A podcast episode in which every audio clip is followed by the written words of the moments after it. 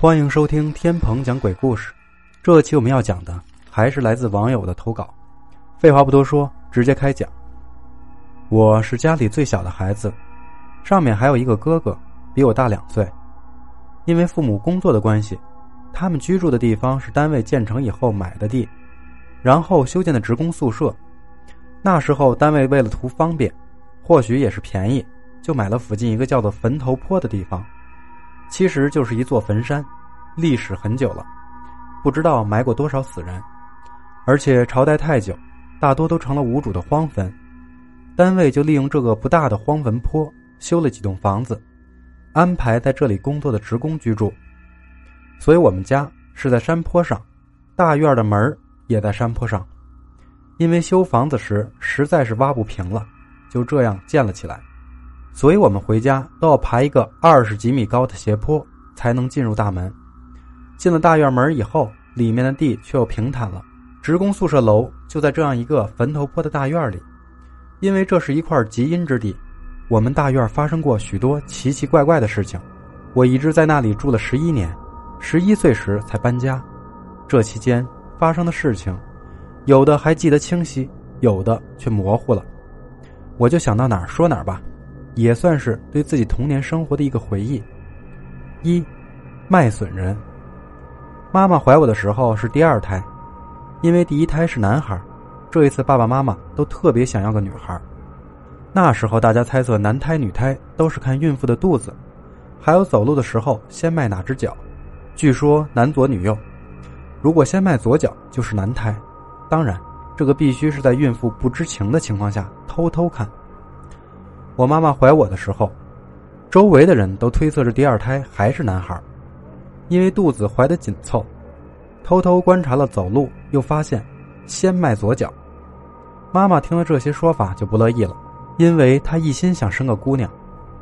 那时候也不兴什么 B 超、彩超的，实际那时候的医疗水平还没有现在发达，而且医疗设施也比较简陋。妈妈就憋着一股劲儿，一心想生个女孩。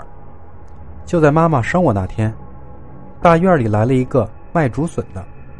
平时大院都有门卫看守，不让这些小商小贩的进来做生意。可是那天不知道怎么的，这个卖笋人就进来了，而且只唯独进来了这么一个小商贩。妈妈那天正馋，下楼去看新鲜的笋子，嫩悠悠的，一高兴买了好几斤。那个卖笋的还和妈妈闲聊了几句，问是不是要生了。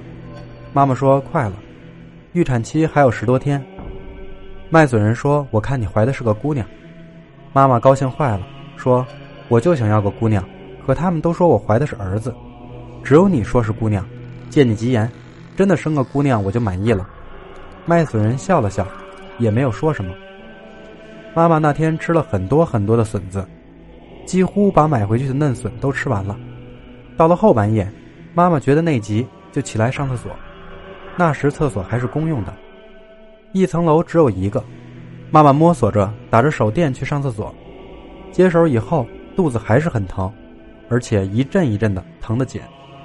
妈妈心想，这大概是提前要生了吧，赶紧喊我爸，让我爸去叫单位的司机开车过来。等爸爸和司机把妈妈送到医院，爸爸还在医院窗口那儿挂号，妈妈就说不行了，要生了。医生看这样，就让妈妈提前进了产房。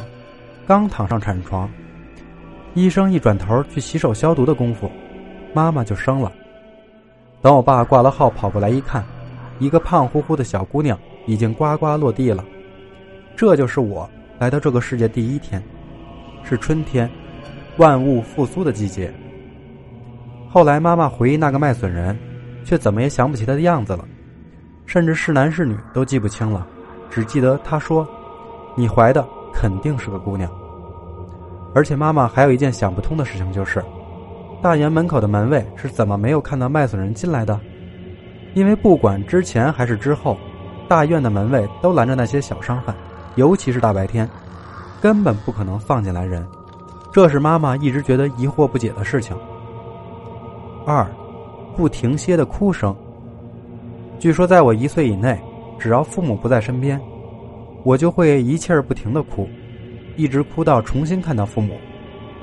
妈妈认为我是个离不开父母的孩子，曾经我也那样认为，但是现在呢，我觉得可能是被什么东西吓到了，因为婴儿的眼睛是最干净的，能看到大人看不到的东西，而我们住的地方又是一个坟山改造的地方，不知道有多少常人看不见的东西，只有父母在身边，幼小的我才有安全感。这时候，即便有些乱七八糟的东西看见了，也能做到不哭不闹。但是，一旦父母不在身边，失去安全感的我，简直就无法直视那些诡异的场景了。于是才会一直不停的哭，不停的哭。当然，长大以后的我已经失去那时的记忆了。真正开始记事，应该是两三岁吧。从我刚出生一直到一岁这段时间，据妈妈说，离开父母就会好好不止。而且从我满月以后，妈妈就开始上班了。父母上班的时候是把我放在单位的托儿所里，那里的孩子都是职工的小孩，从刚满月到六七岁的都有。我在的地方叫婴儿室，专门照顾周岁以内的孩子。几个四五十岁的老妈子在那里负责照看婴儿，但就算他们不停的抱着我、哄着我，见不到父母的我还是一直嚎嚎到妈妈下班来接。或者中途过来喂奶的时候，我能歇会儿不哭。这种令人费解的不停哭闹，一直持续到一岁以后，渐渐的，也许是习惯了，也就不再哭闹了。何况那些东西只是吓人，倒没有害人。三，谁在我身后？清楚的记得有一天晚上，那天我们一家吃饭比较晚，因为一家人去看了电影，电影散场时已经是夜里八点多了。回家时大概九点左右，回了家，爸爸妈妈才开始做饭。到了一家人上桌吃饭的时候，已经快十点了。我比较喜欢这种氛围，就是一家人在夏天的晚上一起吃饭，因为是夏天，门窗都开着。我们一层楼总共住了十户人家，我们的邻居那时候都差不多关门休息了。一家人正坐在四方桌前，边说边吃饭，我就觉得自己的头发。被人从后面给拽了一下，导致我的头都往后仰了一下，差点撞到椅子背儿。我第一反应就是恼怒：“这谁呀？”然后转头去看，准备骂身后那个拽我头发的家伙。可是身后什么人都没有。